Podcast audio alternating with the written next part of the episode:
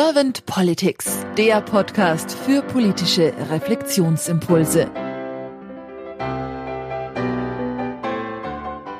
Herzlich willkommen zu einem neuen Podcast von Servant Politics. Ich spreche heute mit Josef Stadler. Mein Name ist Claudia Lutschewitz. Guten Morgen, Josef. Guten Morgen, Claudia. Josef, vielen herzlichen Dank, dass du dir die Zeit genommen hast für unseren Podcast und auch gleich sehr offen und interessiert warst. Vielen lieben Dank auch dafür. Und im Vorgespräch habe ich jetzt gemerkt, dass, dass du ein sehr tiefer Mensch bist, so würde ich es jetzt einfach mal sagen, weil du auch die Kunst in deinem Wirken mit verwirklichst. Deswegen stelle ich dich jetzt sehr gerne als Mensch erstmal näher vor, bevor wir ins Gespräch eintauchen. Du bist Managementberater. Du bist Schweizer, der auch in Österreich lebt und dein Herz schlägt so für das Menschliche und für das Wirtschaftliche. Das heißt, du willst das menschliche Sein und das wirtschaftliche Tun miteinander verbinden. Und du bist auch Autor und auch in deiner Autorentätigkeit willst du Mensch und Unternehmen verbinden und hast als Medium unter anderem die Kunst.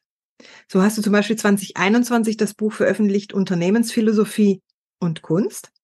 Und 2022 hast du das Buch veröffentlicht, Paid Work and the Meaning of Life. Und auch dieses Buch hat sehr viel Kunst in sich, also künstlerische Werke.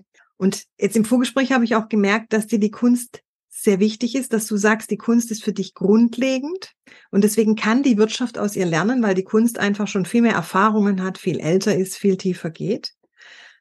Und du hast auch gesagt, dass dieses, was Künstler emotional gestalten, dass das natürlich gefallen kann oder nicht, das ist je nachdem, das hängt am eigenen Gusto, das ist klar. Aber auf jeden Fall wirkt es. Egal, wie es ankommt. Und daher bin ich jetzt mal sehr gespannt auf deine Impulse zu meinen Fragen. Jetzt heute mal nicht zur Kunst, sondern vielleicht auch zur Kunst. Vielleicht ist Politik ja auch als Kunst zu sehen. Das könnte man ja auch sehen, politische Kunst.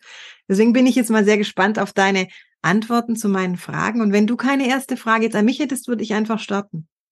Ja, bitte. Also ich freue mich auf das Gespräch und äh, ja, ganz spontan kommt mir gerade in den Sinn, dass, dass es ja ein auswärtiges Departement gibt in der Schweiz fürs Innere, Polizei und so weiter.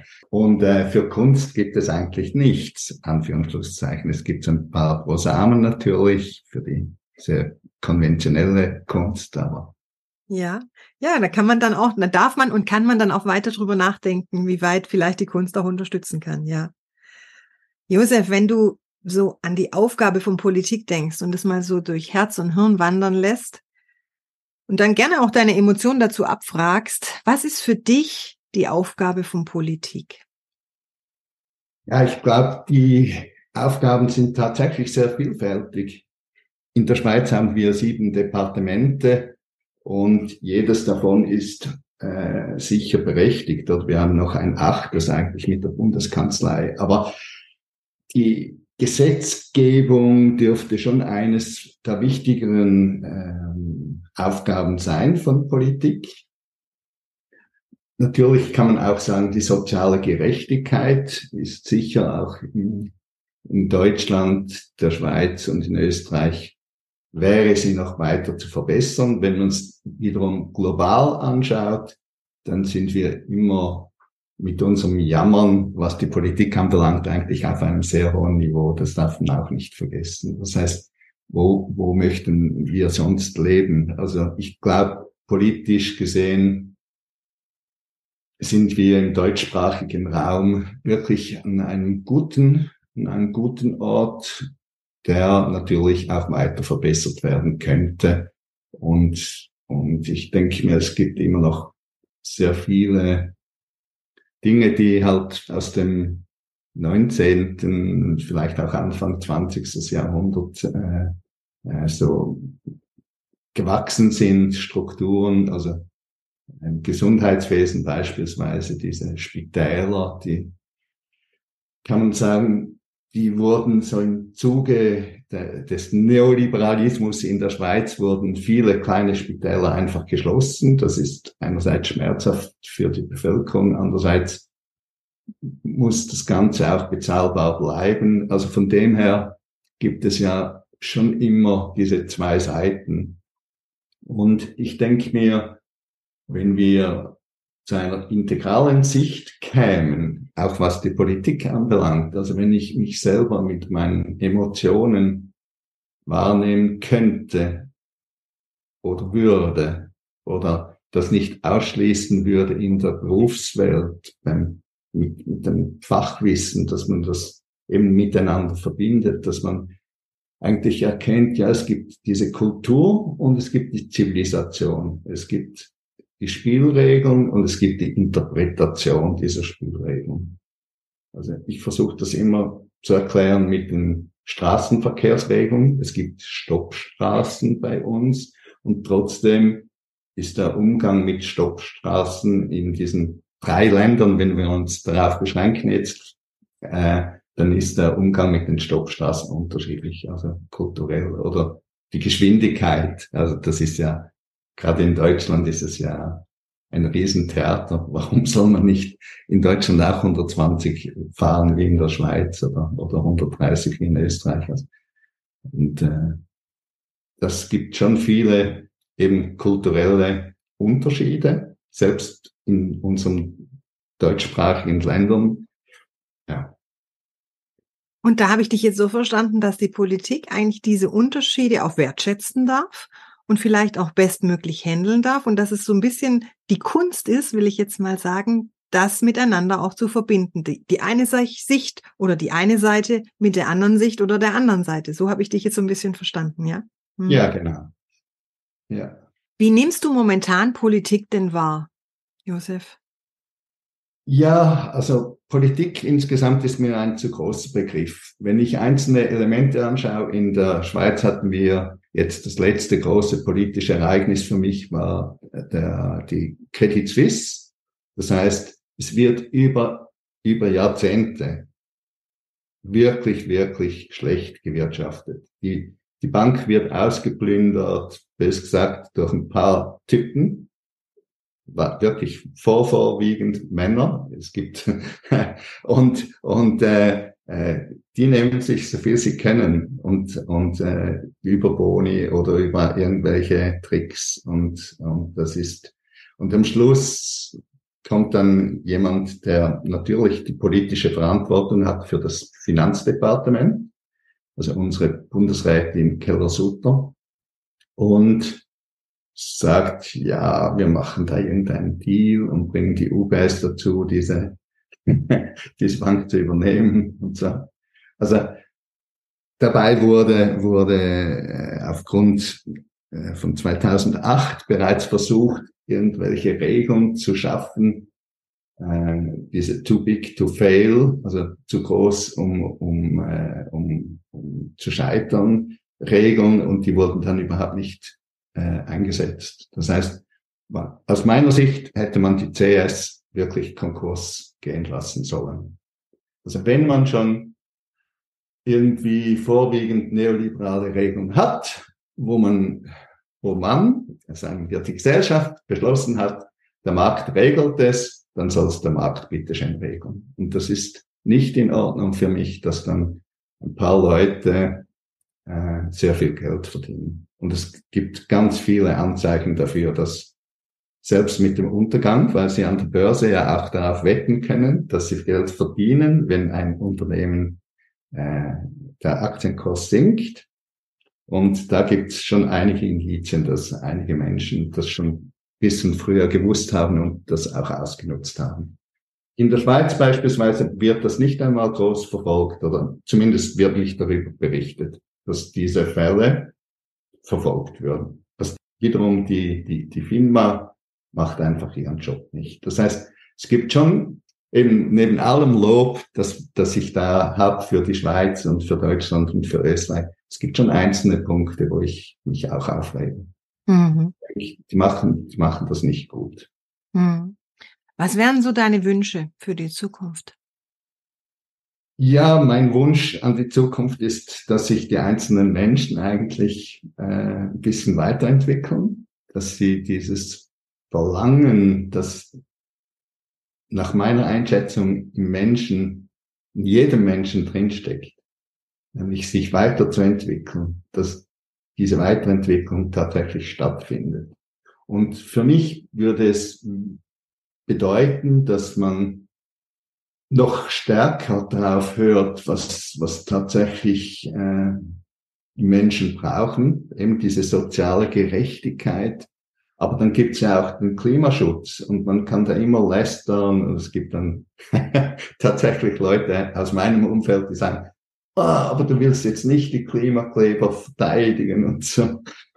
Und ich sage, okay, willst du irgendwie, willst du das Gegenteil machen? Oder, also es, es ist schon, es ist schon immer wieder so, dass, dass ich mir wünschen würde, dass die Menschen grundsätzlich sich ein bisschen mehr Gedanken machen würden und vielleicht auch ein bisschen mehr damit an, mit ihrer Freiheit anfangen würden. Also gerade in der Schweiz ist schon, ist das Bildungssystem oder die Möglichkeiten sind immer noch sehr durchlässig.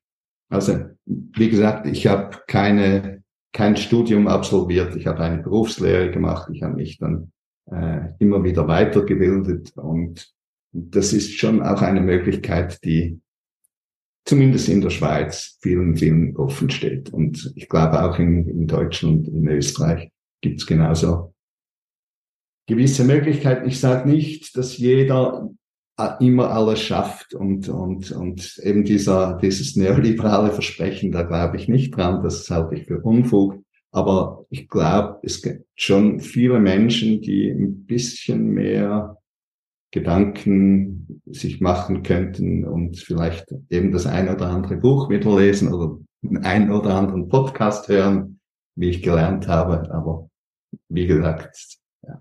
Mhm. Lass uns doch mal den Gedanken spinnen. Ich bringe es ja im Podcast ganz gerne entweder die Kanzlerfrage oder die Glaskugelfrage. Bei dir würde ich es jetzt gerne mal Glaskugelfrage nennen. Josef, lass uns mal so ein bisschen in die Glaskugel reinschauen und den Gedanken dabei spinnen. Und du wärst jetzt in der Politik. Was auch immer. Irgendwie. Ein Mensch, der in der Politik ist, entweder bist du bei euch Bundeskanzler oder du bist irgendwo im Kommunalbereich tätig. Du bist also gewählt von den Bürgern und könntest etwas umsetzen oder Ideen einbringen. Und du hättest auch Mitwirkende aus deiner Partei, die mit dir am gleichen Strang ziehen, die auch die gleiche Idee haben, dass die Menschen mehr ins Miteinander kommen und auch die Wirtschaft dementsprechend mit involviert wird, dass vielleicht auch die Kunst mehr wieder in die Politik oder nicht wieder, sondern überhaupt in die Politik reinkommt, dass die Kunst auch in der Wirtschaft ganz anders vielleicht geschätzt wird, um daraus auch Kraft und äh, Inspiration zu ziehen. Was wären denn für dich so zwei bis drei Themen, wo du denkst, die würde ich, wenn ich in der Politik wäre, auf jeden Fall mit meinem Team anstoßen wollen? Ja, weil ich etwas davon, ein bisschen etwas davon verstehe, wäre das sicher im Finanzdepartement wirklich griffige Regeln, auch eine starke FINMA. Ich glaube, dass die tatsächlich auch zu wenig Möglichkeiten haben, in den Markt einzugreifen. Ich glaube, das ist unumgänglich. Möglicherweise auch in der Bildung würde ich mir schon auch wünschen, dass das ein bisschen ein bisschen frischer wird. Also man sieht es jetzt mit der Ablehnung, da habe ich jetzt äh, letzte Woche gerade äh, ein Gespräch geführt, diese Ablehnung von ChatGPT, das äh, kenne ich persönlich aus, äh, aus meiner Jugendzeit, weil mit, weil wie ich die Lehre als Elektrozeichner gemacht habe, war mit 19 war der Taschenrechner noch verboten an der Lehrabschlussprüfung, wie ich 19 Jahre alt war. Und mit 20, wie ich tatsächlich diese Prüfung machen muss, war er erlaubt. Und Menschen, die gut rechnen konnten, wie ich, hatten dadurch einen großen Vorteil verloren, sage ich jetzt mal. Also ich habe die Prüfung trotzdem bestanden. Und, und ich glaube, heute haben wir wieder so eine Taschenrechner-Diskussion mit ChatGPT. Also das ist für mich keine Frage, dass wir diesen Umgang lernen müssen und schauen, wo können wir diese künstliche Intelligenz nutzen. Und das ist zurzeit eben so dieses Verweigern, finde ich eine sehr, ich schwank so zwischen lustig und tragisch. Also es ist, äh, es ist eine Haltung, die man natürlich nicht aufrechterhalten kann, glaube ich weil diese künstliche Intelligenz sich sehr, sehr schnell jetzt entwickelt. Das ist für mich keine Frage. Und wie gesagt, ich war jetzt doch auch die letzten zehn Jahre meines Berufslebens war ich bei and Your Customers und da gibt es einige Leute, die einiges davon verstehen. Und, und das ist keine Frage, dass dort die Welt noch einmal ein bisschen verändern wird. Und du hattest im Vorgespräch ja auch gesagt, im Grunde genommen ist unser menschliches Sein oder unser menschlicher Wunsch die Weiterentwicklung. Und ja. ChatGPT oder KI ist ja auch eine Art Weiterentwicklung. Und ich denke, also ich, ich sehe mich da laut nicken, wenn ich höre, was du sagst. Ich denke, es ist einfach auch wichtig, dass wir wissen, wie wir damit umgehen, aber es ist ohne Frage, dass wir damit umgehen. Genau. Mhm. Und das ist doch etwas, das wir jetzt die jungen Leute auch wieder erlernen können. Mhm. Und es ist so wie mit dem Internet. Also ich habe ja keine Kinder, von dem her, ich kann da nur beschränkt mitreden, aber was ich halt so mitbekomme mit äh, allen Webseiten, die es gibt, mit, sei das mit Spielen, sei das mit Pornografie, sei das mit weiß ich was allem, aber was wir, was eben Verbot, Verbote, glaube ich, sind nie so eine ganz, ganz kluge Reaktion. Es geht wirklich darum, auch jetzt an der Hochschule diese Möglichkeiten zu nutzen. Klar zu deklarieren, was man äh, von ChatGPT, sag's jetzt wieder, äh, äh, herausnimmt. Aber, aber wenn ich die ganze Breite anschaue, dann muss ich sagen, ich bin begeistert, Anführungszeichen. Aber da jetzt auch äh, vom Gesetzgeber vielleicht irgendwelche Rahmenbedingungen zu schaffen, würde ich äh, äh, nicht schlecht finden. Aber man sieht es auch in Deutschland mit dem Datenschutz. Also immer wenn man dann etwas wirklich eng kontrollieren will, das, das äh, funktioniert heute, glaube ich, weltweit nicht mehr. Weil dann, weil es nicht nutzen, dann, dann wird es China nutzen beispielsweise. Das ist mhm. keine Frage. Oder irgendwelche anderen autoritär geführten Staaten. Dann danke ich dir ganz herzlich für deine Zeit und für deine Impulse wünsche dir noch einen schönen Tag und sag bis bald. Bis bald. Danke.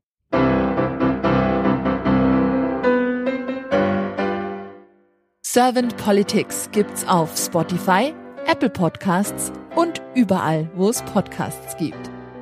Abonniert uns gerne und hinterlasst uns eine Bewertung. Servant Politics, der Podcast für politische Reflexionsimpulse.